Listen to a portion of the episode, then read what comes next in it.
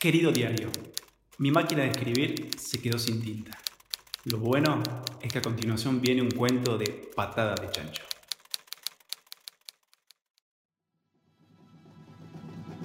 Enrique trabajaba en una sala de sepelios desde hacía más de 12 años. Era el encargado de buscar los cuerpos y prepararlos para el velatorio. Los vestía, maquillaba y acomodaba. Era un tipo muy callado y un tanto despreocupado. No encajaba en ningún lado, casi nadie lo aceptaba. Después de años de trabajar en el rubro, había perdido la apatía por las cosas. No se asombraba ni se estremecía por nada. Tampoco se ponía triste. Era esa clase de persona que parecía carecer de sentimientos, que se había muerto hace mucho tiempo y no se había dado cuenta. Una tarde de verano, mientras caminaba por el parque José María Paz, vio un grupo de chicos tocando y ensayando pasos de murga al ritmo de thriller de Michael Jackson y lloró desconsoladamente.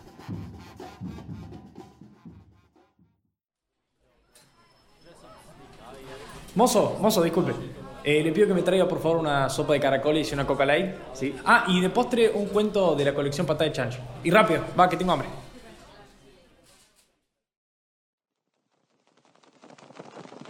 Mientras tomaba mate sentado en la vieja reposera en el fondo de su casa, vio caer un ángel en el patio. Debido al golpe, el ser celestial se quedó inmóvil, inconsciente. Con gran esfuerzo lo cargó hasta la casa.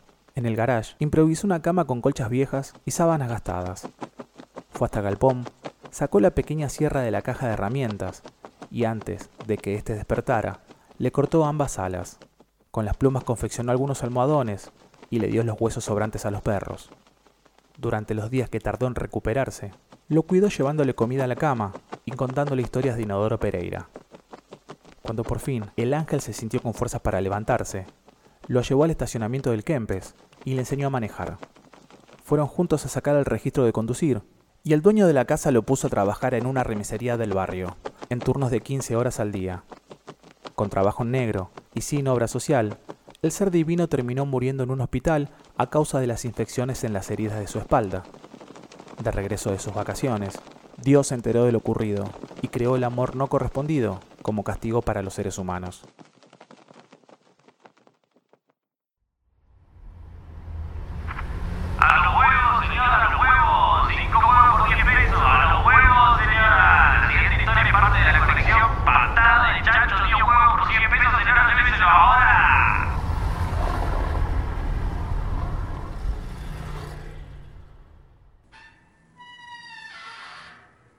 Cansado del encierro y con más de 30 años pendientes para cumplir con su condena, elaboró un sofisticado plan de escape. Consiguió un permiso especial para visitar a su medio hermano en el leprosario de San Roque con la excusa de despedirse. Ignoró las advertencias de las enfermeras y los doctores para evitar el contagio. Volvió al penal con la enfermedad a cuestas, y en menos de un mes, la lepra comenzó a ganar la batalla.